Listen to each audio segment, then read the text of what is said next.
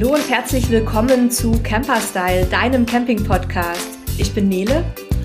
Und ich bin Sebastian und heute geht es mal um das Thema Grundrisse und Möbel und Innenausstattung deines Campingfahrzeugs. Ja, das ist ein ganz wichtiges Thema, stellen wir immer wieder fest, denn die Wahl des richtigen Layouts sozusagen, also der richtigen Inneneinrichtung, des richtigen Grundrisses, ist einfach ganz entscheidend dafür, dass du und deine Mitreisenden sich dann auf der Reise auch wohlfühlen, dass man eben den Platz hat, den man braucht, dass nicht irgendwie unnötige Komponenten mit verbaut sind. Und deshalb wollen wir uns heute mal so ein bisschen näher anschauen, worauf es denn da so ankommt und was gibt's überhaupt alles in dem Bereich. Genau, das soll also so ein, so ein Überblick sein, ähm, was euch einfach ein bisschen hilft, das Ganze näher einzusortieren. Ne? Es gibt ja so zwei Wege, eigentlich so ein Campingfahrzeug zu kaufen. Der eine Weg ist, ich kaufe mir einfach irgendeins. Und der zweite ist, ich teste halt viel rum und gucke, was mir gefällt und, und kaufe dann irgendwas. Naja gut, wahrscheinlich wird es dann noch Zwischenformen geben. Und äh, damit du vielleicht auch bei dem Erstkauf, wenn du keine Zeit und Lust auf lange Mieten hast, ähm, ja, weißt, was auf dich zukommt, äh, wollen wir quasi hier so ein bisschen ähm, Basics dir mitliefern. Also vorweggeschickt, wir beide gehören eher zur Kategorie ähm, erst kaufen, dann gucken, ne Sebastian, ihr auch. also bei uns, wir haben uns definitiv nicht so arg viele Gedanken äh, gemacht, wie, wie der, der Innenraum aussehen soll. Ähm, hatten zufällig echt einen Glückstreffer gelandet, aber haben natürlich jetzt auch in der Zwischenzeit ziemlich viel gelernt und hören ja auch immer wieder, äh, was Leuten dann so über den Weg läuft, was vielleicht dann auch in der Alltagsnutzung stört. Und deswegen, ja, möglichst äh, wollen wir euch da gut vorbereiten. Also spricht auch nichts dagegen, einfach was zu kaufen. Ähm, das kann man durchaus machen. Ne? Also wir haben das auch wirklich, wir sind wie die Jungfrau zum Kind, zu unserem Wohnmobil gekommen und ähm, haben uns dann halt natürlich auch an die Sachen angepasst, ähm, haben immer gesagt, wir haben ganz viel Glück gehabt, dass das so gut gepasst hat. Ja, man weiß es jetzt nicht, ne, ob man, ob man sich in jedes Modell reingefunden äh, hätte sozusagen oder nicht, aber ich glaube, ein bisschen, ein bisschen so Infos kann ich helfen, gerade für die, die jetzt neu im, im Campingbereich sind und vielleicht auch jetzt wirklich nicht wissen, ne, was ist denn toll für mich und was nicht. Ich glaube, da, da können wir jetzt einen ganz guten Einstieg geben. Vielleicht fangen wir mal generell an mit dem Thema Inneneinrichtung. Also was gibt's eigentlich alles so grundsätzlich in Campingfahrzeugen? Und da beziehe ich mich jetzt tatsächlich auch hauptsächlich auf Wohnwagen, Wohnmobile und größere Kastenwagen, weil es natürlich beim Campingbus oder gar beim Minicamper ganz anders aussieht. Aber wir bleiben jetzt einfach mal zuerst bei den Klassikern. Ja, was wir eigentlich immer finden, ist erstmal so Tisch- und Sitzgelegenheiten ne, in Form von was weiß ich, äh, der Dinette, der klassischen Dinette, was man so schön sagt. Also das ist quasi so eine Vierersitzgruppe mit Tisch, ähm, wo im Normalfalle auf beiden Seiten der Längsseite des Tisches quasi Bänke sind, wo im Normalfalle vier Leute äh, Platz finden. Wenn man ein bisschen zusammenrückt, ähm, sicherlich auch sechs Leute Platz finden. Äh, dann gibt's diverse Bänke, diverse Einzelsitze je nach Fahrzeug ähm, bis hin zu den drehbaren Fahrer- und Beifahrersitze, die man auch benutzen kann in einem äh, voll integrierten Fahrzeug zum Beispiel. Ja, das, das ist so das Erste, was mir da einfällt. Ja, das ist so das, was man meistens findet in manchen Fahrzeugen, vor allem in den etwas größeren Wohnmobilen und Wohnwagen kann man auch äh, teilweise sogenannte Rundsitzgruppen finden. Das sind dann ähm, so fast schon wie so kleine Lounges. Also da geht die Bank dann um den kompletten äh, Tisch herum. Und ähm, selten, aber kommt auch jetzt ab und zu mal vor, findet man auch Längsbänke. Die sind ganz praktisch, weil die halt nicht nur dann so ein bisschen Platz für Besucher bieten, die sich vielleicht jetzt nicht mit an den Tisch kuscheln möchten, ähm, sondern bieten auch teilweise dann, wenn man den Tisch abnimmt oder, oder absenkt, auch ein bisschen mehr Bewegungsfreiheit im Fahrzeug, wenn sie eben nicht genutzt werden. Ja, so viel zum Thema Sitzen. Ähm, was natürlich auch ganz wichtig ist bei Campingfahrzeugen, ist das Thema Schlafen. Ähm, da gibt es ganz verschiedene Arten von Schlafplätzen. Wir haben zum Beispiel ein Festbett, ein sogenanntes. Also das ist ein richtig feststehendes Bett, was man auch nicht abmontieren kann. Ähm, häufig haben diese Betten heute auch tatsächlich Lattenrost und Matratze, müssen also nicht auf und abgebaut werden, sondern sind fest integriert. Und teilweise lässt sich dieser Bereich dann auch sogar wie, wie so ein ja, kleines Schlafzimmerchen mit einer Tür oder mit einem Vorhang abtrennen. Ähm, da finden wir Doppelbetten in ganz verschiedenen Größen. Die sind entweder quer oder längs, französische Betten, sogenannte Queensbetten. Oder wir haben halt dann Einzelbetten, die in aller Regel längs verbaut werden und so einen kleinen Mittelgang haben, also äh, wo man dann bequem aus dem Bett aus und wieder einsteigen kann, ohne über den Partner drüber klettern zu müssen nachts. Und wenn man dann aber sich so eine Kuschelwiese bauen möchte, dann kann man da normalerweise auch noch mal so ein Polster dazwischen legen, Matratze und Topper drüber und fertig. Und wenn ihr Kinder dabei habt, dann bieten sich auch Etagenbetten an, also Stockbetten. Ähm, bei manchen Fahrzeugen kann man die dann auch noch mal in einem eigenen Bereich äh, abtrennen sozusagen. Das ist dann natürlich ganz schön. Dann haben die Kinder so ein bisschen ihren eigenen Bereich zum Schlafen oder auch zum Spielen, Lesen, je nach Alter. Und die Eltern möchten ja vielleicht auch mal ein bisschen für sich sein. Also das ist dann so der klassische Familiengrundriss, auf den wir dann später noch mal zu sprechen kommen. Die gibt's auch so in Zweier- und Dreier-Varianten und teilweise sogar verstellbar, je nach Modell. Also dass, dass man da recht dynamisch mit umgehen kann und äh, drei Stockbetten hat oder zwei Stockbetten und Lagerraum. Ähm, da gibt's sehr spannende Konzepte. Ja, ansonsten gibt's ja in den Alkovenfahrzeugen noch dieses ja Hochbett oder Alkovenbett, was dann quasi über dem äh, über dem Fahrerhaus angebracht ist, was im Normalfalle ähm, auch ein Querbett ist. Also es bedeutet, man liegt sozusagen nicht nach vorne, von vorne nach hinten oder von hinten nach vorne, sondern eben, naja, von links nach rechts oder von rechts nach links, je nachdem. Ähm, und das gibt's auch als äh, Heckbett zum Beispiel. Bei uns im Liner ist so ein, so ein Heckbett drin. Das heißt, der, der ganz hinten schläft, der muss immer über den anderen drüber klettern, wenn er aus dem Bett raus will. Und das ist zum Beispiel auch ein Thema, womit man sich mal beschäftigen sollte, ob man mit den ähm, ja, ich sag mal, Schiffsschaukelbewegungen je nach Fahrzeug klarkommen. Ne? Es gibt ja Fahrzeuge, die schwanken fast gar nicht merklich und andere, die sind wie so ein, wie so ein Ozeandampfer, die nach, von links nach rechts schwanken. Und ähm, manch einer kommt dann bei oder damit nicht so gut klar, wenn er in Längsbetten schläft. Ne? Also das heißt, wenn sozusagen man dann mit der langen Körpermitte von links nach rechts rollt. Die kommen dann besser damit klar, wenn man sozusagen von Kopf nach Fuß sich bewegt und bei anderen ist es wieder andersrum. Also da müsst ihr mal gucken und man kann natürlich die Fahrzeuge auch immer entsprechend mit Stützen daran hindern, dass sie sich bewegen. Für uns war es das irgendwie nie ein Thema, aber ich habe das immer wieder auch von Leuten gelesen, die sagen, oh, ich werde seekrank, wenn ich hier in einem Längsbett schlafe. Ähm, und dann gibt's halt auch noch neben den Doppelbetten auch diverse Einzelbettmodelle und ähm, es gibt dann auch noch die, ich nenne sie mal Bastelbetten, also das ist das Gegenteil vom Festbett.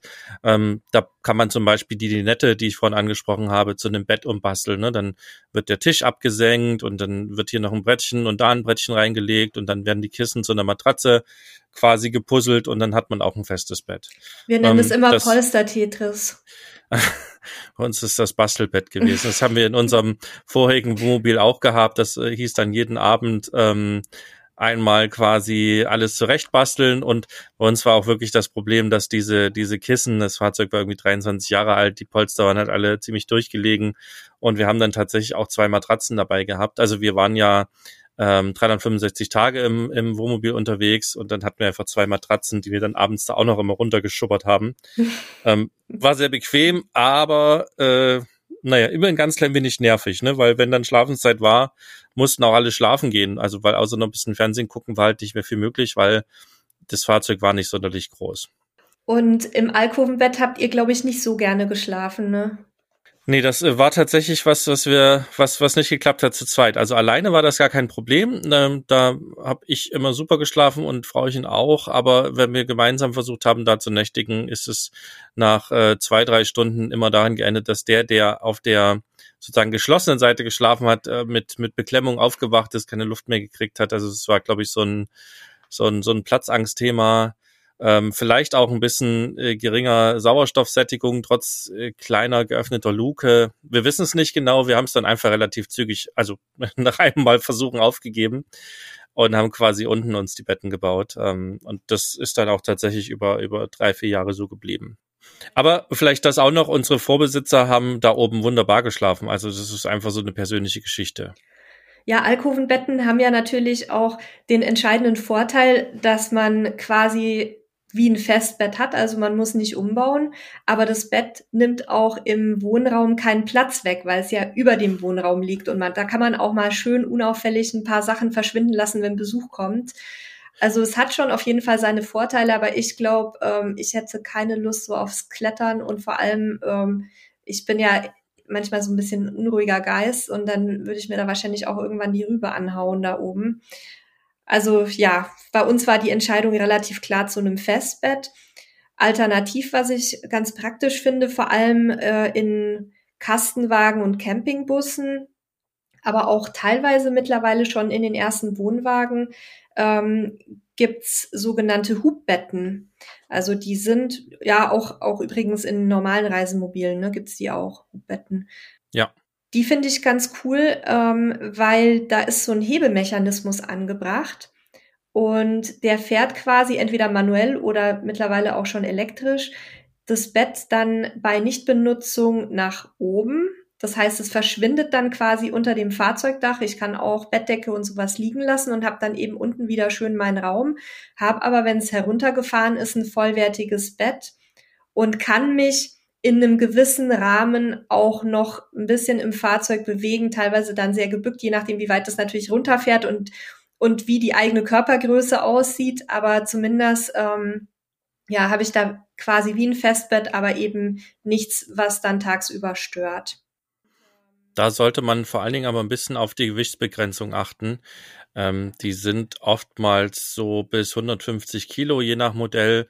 Da muss man ein bisschen aufpassen. Ich sage das bewusst als auch ein Mensch, der quasi ähm, da ein bisschen gefährdet ist in die Richtung. Und ähm, also da müsst ihr aufpassen. Ja, dann, äh, ich weiß nicht, wie dieses Thema jetzt bei Aufstell- oder Hochdächern äh, bestückt ist. Wie sieht's da aus? Weißt du da Näheres? Nee, das weiß ich auch nicht genau, aber ich glaube, da, da du da eigentlich sozusagen ein festes Bett hast und ja nur das Dach äh, bewegst, ist es, glaube ich, da nicht so kritisch. Ähm, bei den Hubbetten ist es tatsächlich so, die sind ja an irgendeiner Mechanik, die sich bewegt, aufgehängt und die ist halt sozusagen der limitierende Faktor. Ähm, ich habe mich damit aber wenig beschäftigt. Ich weiß nicht, ähm, welche Range es da an Gewichten gibt. Ich habe nur bei einigen Fahrzeugen auf Messen immer wieder gesehen, dass da sowas von 150 Kilo steht und da muss man dann schon ein bisschen aufpassen, gerade natürlich, wenn man irgendwie zu zweit drin schläft. Wobei da kommen mir gerade die 50 Kilo recht wenig vor. Vielleicht vertue ich mich das, da auch gerade massiv. Also 150 für zwei Personen, das erreichen wir ja schon fast, wir kleinen Eumels. Ich, ich mache jetzt mal, ich gucke jetzt gerade mal schnell nach, während du hier das nächste vorstellst, gucke ich mal ja, ganz schnell nach, mal bitte. damit ich das im Nicht, dass wir was Falsches erzählen. Ja, also Aufstell- oder Hochdächer, ähm, die haben dann so normalerweise so Einlegeböden als Betten. Ähm, das ist ein Dach, was man entweder ähm, eben bei Benutzung nach oben ausklappt oder es ist ein fest verbautes, ähm, meist GFK-Dach, was dann zum, vor allem bei Campingbussen eben diese ähm, teilweise ein bisschen unproportional aussehende Erhöhung schafft. Hat den Vorteil, dass es eben Stehhöhe bildet, aber auch, dass man es als äh, Bett nutzen kann. Und damit kann man halt entweder äh, diese etwas umständlichen Umbaumaßnahmen an den Sitzbänken vermeiden oder nochmal, wenn man Kinder dabei hat oder Besuch, nochmal zwei zusätzliche Schlafgelegenheiten schaffen. Bei manchen Fahrzeugen ähm, kann man dort sogar Betten in Überlänge unterbringen. Das ist für uns nicht so erheblich mit unseren äh, knapp 1,70, aber gibt ja durchaus auch Leute, die ein bisschen mehr Platz brauchen. Also da ist vielleicht auch ein ähm, Aufstell- oder Hochdach eine gute Lösung. Und ich habe währenddessen gerade mal kurz recherchiert. Also ähm, es gibt so viele Hubbetten, die so eine 200 Kilogramm Beschränkung haben und es gibt auch welche mit 400 Kilo habe ich jetzt auf die Schnelle gesehen und da ist ja sicherlich auch immer ein bisschen Sicherheits äh, Prozentaufgabe oder ne, da ist immer ein gewisser Sicherheitsaufschlag mit dabei. Ähm, ja, sollte also ganz gut funktionieren. Nichtsdestotrotz würde ich immer vor Kauf einmal den Blick da rein ähm, empfehlen ins, ins Supit, um zu checken, ob das entsprechend passt. Ja, dann haben wir also Sitzgelegenheiten und Schlafplätze erstmal abgehandelt. Ähm, ich würde dann jetzt noch zum Thema Bad- und Nasszelle kommen, weil es auch ein ganz wichtiger Punkt ist für viele Menschen und gerade auch jetzt in der Corona-Zeit, ja, wo wir damit rechnen können, dass auch zumindest zeitweise wieder die Sanitär an, na, die Sanitäranlagen äh, geschlossen sein werden. Es gibt also Campingfahrzeuge, ähm, die wirklich ein komplettes Dusch- und Toiletten- und Waschbeckenangebot vorhalten in unterschiedlicher Größe, natürlich immer abhängig von der äh, Größe des Fahrzeugs. Mindestens findet man aber immer ein Waschbecken mit einem Wasserhahn, ähm, außer bei sehr, sehr kleinen, vielleicht selbst ausgebauten Campingbussen. Da gibt's manchmal so ein bisschen äh, hausgemachte Lösungen, aber in den Fahrzeugen, die man kaufen kann, vor allem in den moderneren, ähm, findet man das auf jeden Fall und zumindest bei moderneren Wohnmobilen und Wohnwagen fast immer auch eine Toilette. Bei Duschen sieht's ein bisschen anders aus. Also die sind vor allem halt im Wohnmobil- und Kastenwagensektor Standard mittlerweile. Beim Wohnwagen kommt's auch so langsam, ist aber eher sowas, was man dann nachrüsten kann oder eben als Zusatzausstattung kaufen. Und bei äh, Campingbussen sieht man es sehr selten. Es gibt den einen oder anderen, der auch eine kleine Dusche verbaut hat. Das ist dann aber wirklich nur für Katzenwäsche geeignet. Aber da sieht man halt sehr häufig dann auch Leute, die sich einfach eine Außendusche mit so einem Duschvorhang bauen. Genau, da wird dann, wenn es hoch genug ist, meist die Heckklappe genutzt, da wird ein Vorhang angebracht und obendrin halt ein kleiner Duschkopf sozusagen und ähm, dann kann man da duschen oder halt gleich ganz draußen ähm, je nachdem, wie groß man selber ist und wie groß halt auch das Fahrzeug ist. Ja, und manche größeren Wohnmobile, ich glaube eures auch, ne, die haben so ein richtiges Raumbad, da fühlt man sich fast wie in der heimischen Wohnung.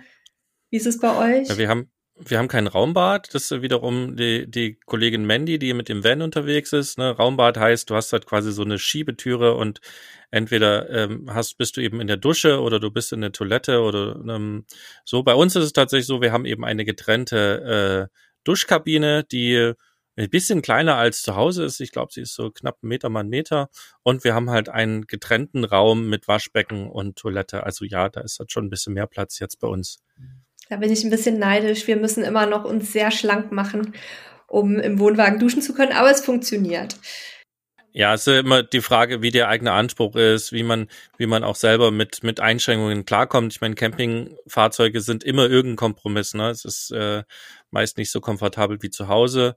Ähm, und das macht ja auch oft den Reiz aus. Ähm, und, und von dem her, denke ich, ist das, glaube ich, auch immer ein Unterschied, ob du drin lebst, so wie wir das gemacht haben, lange Zeit, oder ob man halt im Urlaub unterwegs ist. Da kann ja auch gerade der, der Unterschied das Spannende sein, ne? sich mal äh, wieder ein bisschen zu erden und auch festzustellen, dass das Wasser eben nach zweimal duschen alle ist und dann muss man sie wieder Neues organisieren und so eine Sachen sind ja super spannend, finde ich dann immer beim Camping.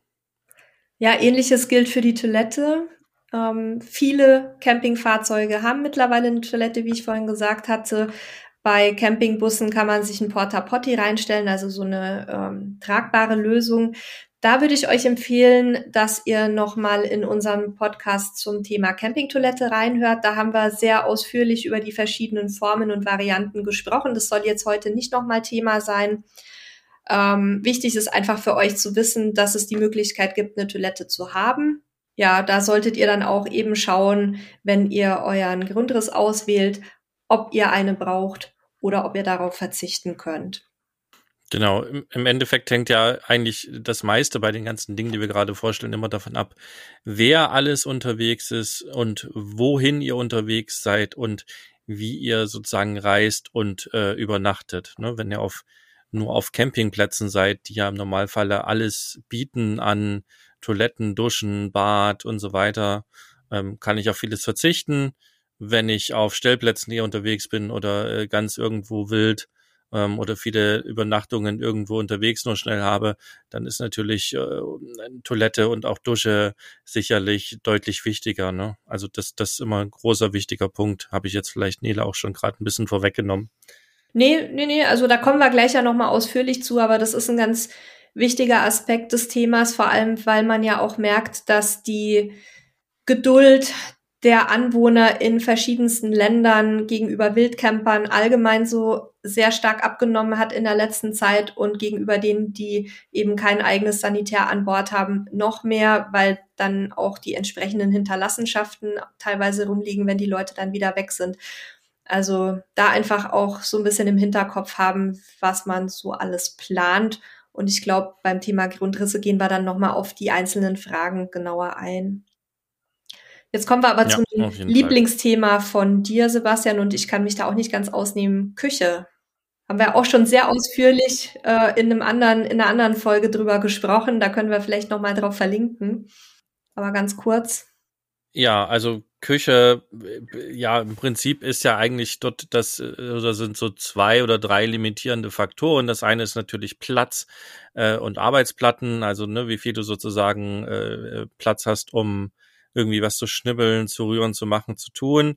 Dann ist der Herd ähm, oder der das das Kochfeld sozusagen ähm, Beschränkungen unterlegen, also wie viele bei einem bei einem bei einer Gaskochstelle zum Beispiel, wie viel eben du du Brenner hast ähm, oder auch wenn du ein ähm, ein Induktionskochfeld hast, was sehr selten ist, aber auch vorkommt, wie viel Platz du darauf hast. Also so eine Geschichten sind auf jeden Fall ähm, wichtig und der Kühlschrank ja. aus meiner Sicht immer sehr sehr wichtig wie groß er halt ist ähm, ob er ein Kühlfach bietet das sind natürlich dort auch nochmal wichtige Dinge auf die man achten sollte ja und was ich auch äh, sehr zu schätzen gelernt habe ist ein äh, schön großes Spülbecken weil wir halt teilweise auch Sachen kochen in größeren Töpfen und wir haben dann bei unserem alten Wohnwagen immer das Problem gehabt, dass dann teilweise das Wasser rausgeschwappt ist, wenn man mal den Nudeltopf irgendwie spülen wollte. Also wenn ihr viel und gerne kocht, mehr oder weniger auch wie zu Hause, dann schaut einfach drauf, dass zumindest ein großer Topf darin Platz hat, um bequem dann auch im Wohnwagen spülen zu können. Ansonsten sieht man auch im höheren Preissegment ab und zu mal Backöfen, Mikrowellen, Kaffeemaschinen, ähm, all diese Dinge. Dunstabzugshauben gibt's auch mittlerweile teilweise schon als Zusatzausstattung ab Werk. Und ähm, wie gesagt, Die gab's auch das schon vor vor 26 Jahren. Echt, ich habe das, ich habe bis vor unser, ein paar Jahren noch unser, nie ein ja, Campingfahrzeug mit Dunstabzug gesehen. Doch, doch, unser Vorgänger Wohnmobil hatte das tatsächlich serienmäßig eingebaut. Also Ach, das cool. ist tatsächlich nichts Neues und ist natürlich auf so kleinem Raum auch durchaus praktisch. Ähm, mhm. Die hat bei uns nach 23 Jahren nicht mehr sonderlich funktioniert. Also da hat sich noch was gedreht und hat viel Lärm gemacht, aber die Absaugleistung war irgendwie nicht mehr da, hätte man irgendwann reparieren können, aber da wir sowieso dann immer Fenster offen hatten oder auch draußen teilweise gekocht haben, war das nicht so schlimm. Aber ja, das gab es schon vor, ich glaube mittlerweile 26, 27 Jahre alt ist das Fahrzeug. Also da gab es schon Dinstabzugshauben im Wohnmobil. Ja, manchmal würde ich mir die auch wünschen, aber es ist dann halt einfach irgendwann mal auch so ein Platz- und Gewichtsproblem. Und ja, also das ist jetzt die, die Ausstattung, die wir jetzt beschrieben haben, ist natürlich auch wieder in erster Linie Wohnwagen, Wohnmobil, Kastenwagen. Bei Campingbussen oder Minicampern ist das Thema Küche in aller Regel so gelöst, dass man da irgendwie einen flachen Gaskocher hat zum Beispiel, der sich dann eben in der Schublade oder in der Box verstauen lässt. Vielleicht gibt's auch das ein oder andere Modell mit einem fest verbauten Herd, aber ich habe es jetzt bisher noch nicht selber gesehen. Du? Ich weiß es also be bewusst gerade nicht. Ähm, ja, je kleiner das Fahrzeug wird, desto weniger ist halt fest eingebaut. Ne? Und dann ja. nimmst du meistens den, den Kocher halt mit raus, hast halt so, also ja, ich, also im Campingbus-Sektor habe ich es noch nicht gesehen. Ja, das sind jetzt mal so die, die wichtigsten Komponenten für den täglichen Gebrauch, ähm, fürs Leben an Bord. Äh, was aber auch noch eine Rolle spielt und was man nicht vernachlässigen sollte, ist das Thema Stauraum. Also der Raum im Inneren des Fahrzeugs ähm, mit Schubladen, mit Schränkchen, mit Fächern, wo ihr einfach Sachen unterbringen könnt, die ihr mitnehmen möchtet. Vom Geschirr bis zur, Klam bis zu Klamotten, von Schuhen ähm, bis zu, was weiß ich, Spiele für die Kinder oder für die Erwachsenen, Zeitschriften, ähm, Vorräte. Und auch da sollte man sich im Vorfeld so ein bisschen Gedanken machen, was man da alles genau braucht. Äh, Sebastian, kannst du mal aus eurer Praxis erzählen, was es alles gibt und wie man das am besten nutzen kann?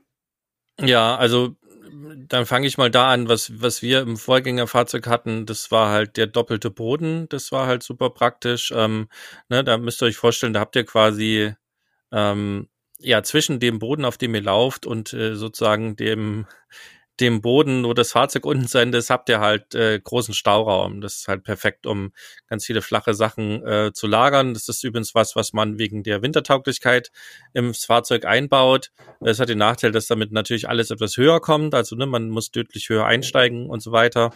Aber man hat halt einen sehr, sehr großen Stauraum gehabt. Das fanden wir auf jeden Fall sehr, sehr praktisch. Ähm, ansonsten gibt's natürlich in den Fahrzeugen immer ähm, meistens einen großen Schrank, wo man irgendwie äh, Klamotten auch reinhängen kann und auch stapeln kann. Es gibt oft eben im, im oberen Bereich so Hängeschränke, es gibt Regale ähm, und es gibt je nach Fahrzeugart auch eine mehr oder weniger groß ausgeprägte Heckgarage. Das sind so die Klassiker. Also Heckgarage heißt, da ist eben hinten im Fahrzeug ein großer Stauraum, den man von einer oder von beiden Seiten erreichen kann, auch äh, oft durch relativ große Türen. Und da finden dann eben äh, bis zum Motorrad, je nach Ausbaugröße oder sogar bis zum Quad ähm, verschiedene Dinge Platz.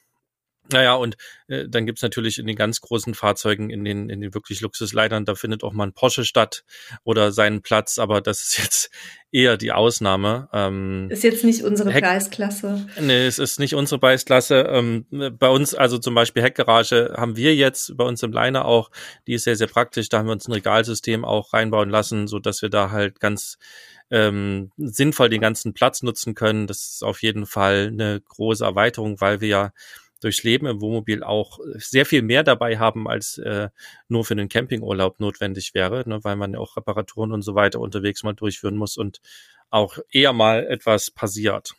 Habe ich noch irgendeinen Stauraum vergessen? Also Dachboxen könnte man jetzt noch dazu nehmen, also ob man sozusagen Platz für einen Dachträger hat, wäre noch eine Möglichkeit. Die können sich aber unter Umständen mit einer Solaranlage beißen, da sollte man drauf achten.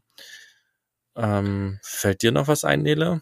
Ja, also beim Wohnwagen haben wir zum Beispiel in den ähm, Sitzbänken noch Stauräume. Und ähm, also wir bezeichnen immer, und das machen ganz viele, das, den Stauraum unter dem Bett als sogenannte Heckgarage, obwohl das natürlich so nicht ganz zutrifft. Ähm, auf jeden Fall, da passt auch jede Menge rein. Da muss man halt immer gucken, wie die Zuladung und die Gewichtsverteilung aussieht. Also nicht einfach alles vollstopfen, nur weil der Stauraum groß ist. Dazu haben wir ja auch eine eigene, äh, eine eigene Folge schon gemacht zum Thema richtig beladen. Aber das sind so im Grunde die wichtigsten, ähm, ja, die wichtigsten Formen der Stauräume.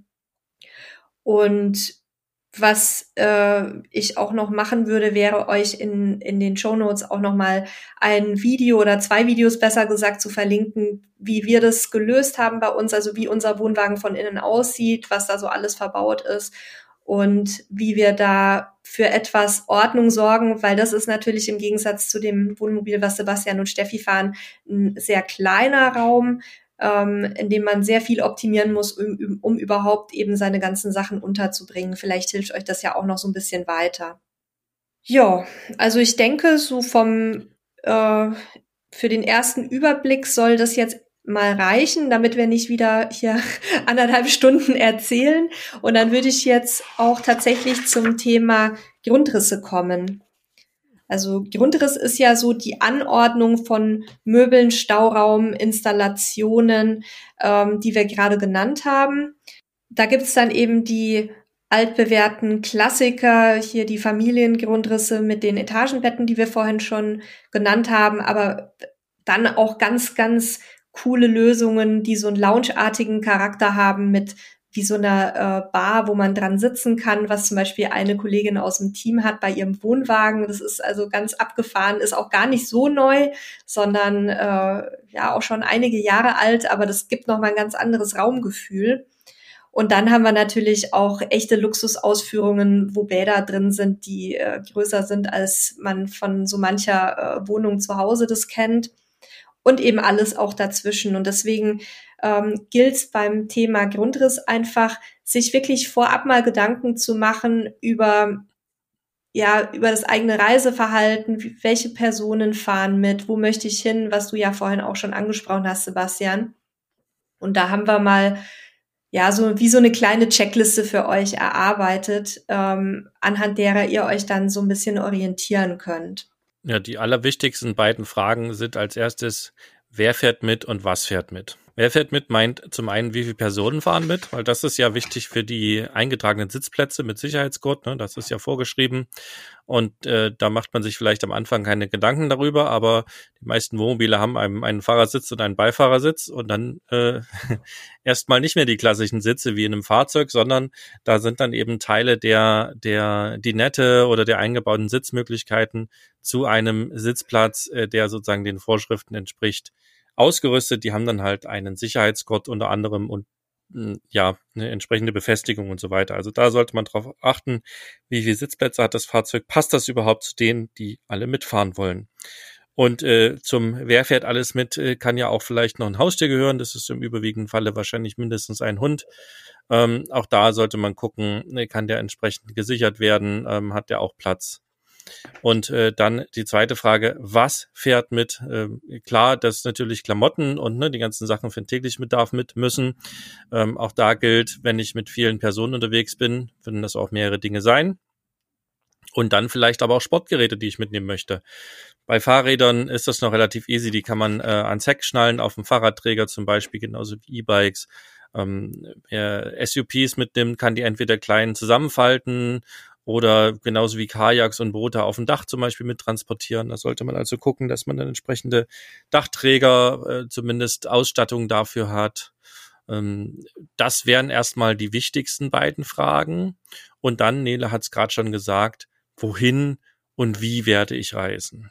Ja, je, je mehr autark ich sein muss, weil ich eben auf Stellplätzen bin, wo ich nicht weiß, ob es eine Stromversorgung gibt, wo ich vielleicht über Tage kein Frischwasser tanken kann, ähm, desto mehr muss ich eben auf diese Dinge achten. Also Autarkie bedeutet ja unabhängig von, von außen.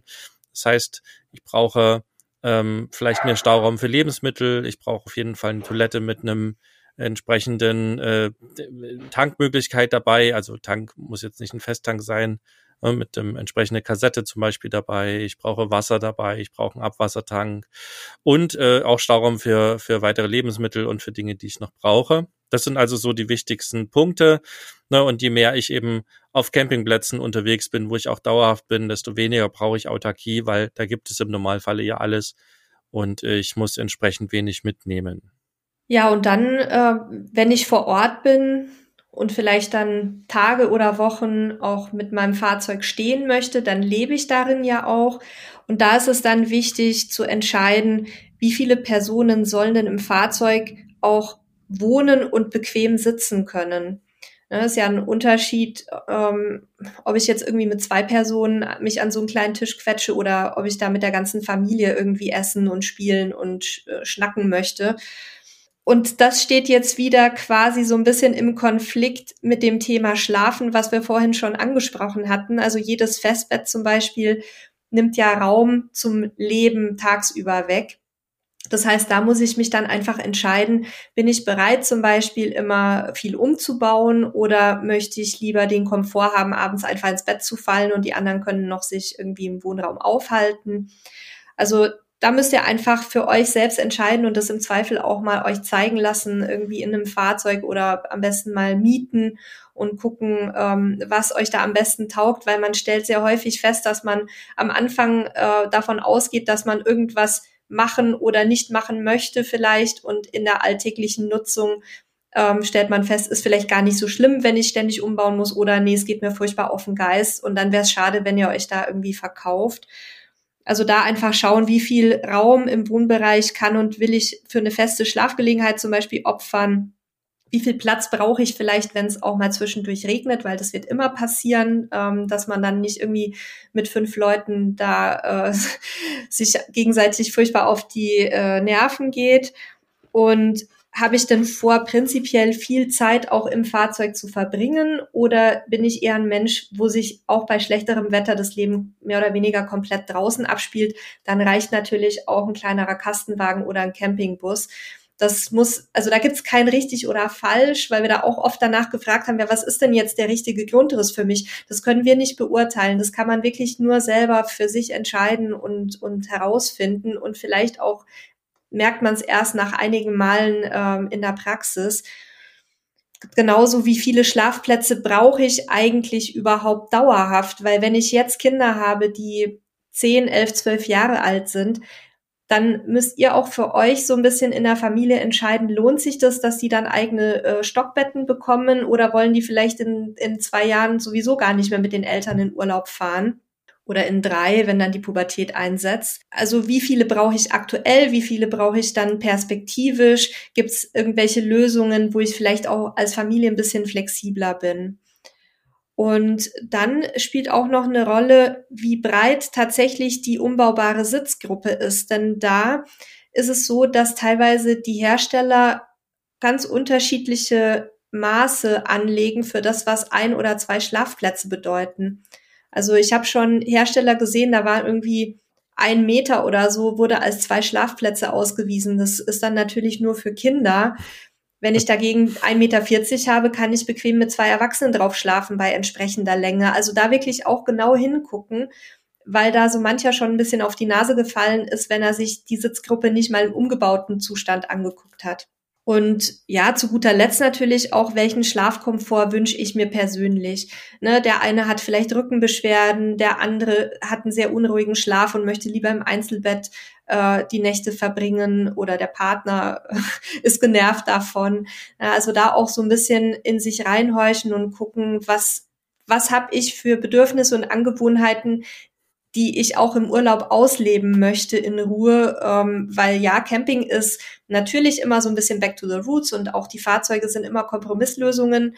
Aber wenn ich jetzt halt jemand bin, der sich sehr viel Komfort im Urlaub wünscht oder der vielleicht auch körperlich ein bisschen ähm, Probleme hat, dann sollte ich schon gucken, dass ich irgendwie mir das halt so bequem wie möglich einrichte.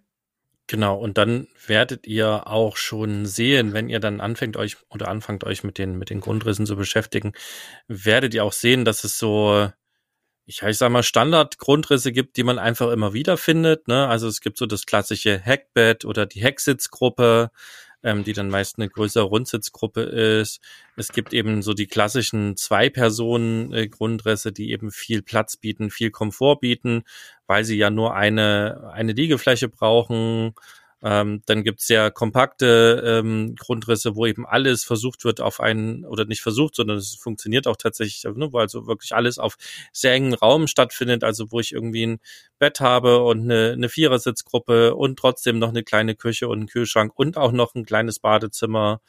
Ähm, also so werdet ihr feststellen, da gibt's so einfach Standardgrundrisse, dann gibt's immer wieder Hersteller, die eben ähm, Dinge ausprobieren, die Dinge ein bisschen exotischer machen, ähm, die mal hier ein Bett quer und da ein Bett längs versuchen einzubauen, ähm, mit dem Hubbett experimentieren. Also ne, da gibt es so ein, so ein paar feste, feste Grundrisse, die man wieder sieht. Und es gibt eben auch immer wieder Dinge, die ausprobiert werden.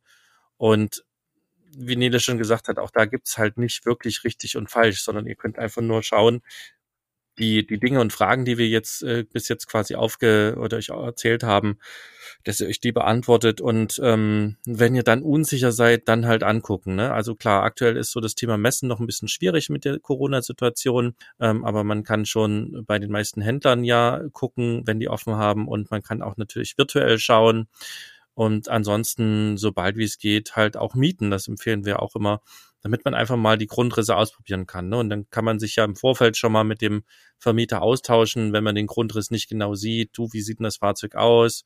Um einfach Dinge auszuprobieren, um, um für sich selber zu sehen, wie passt das. Ne?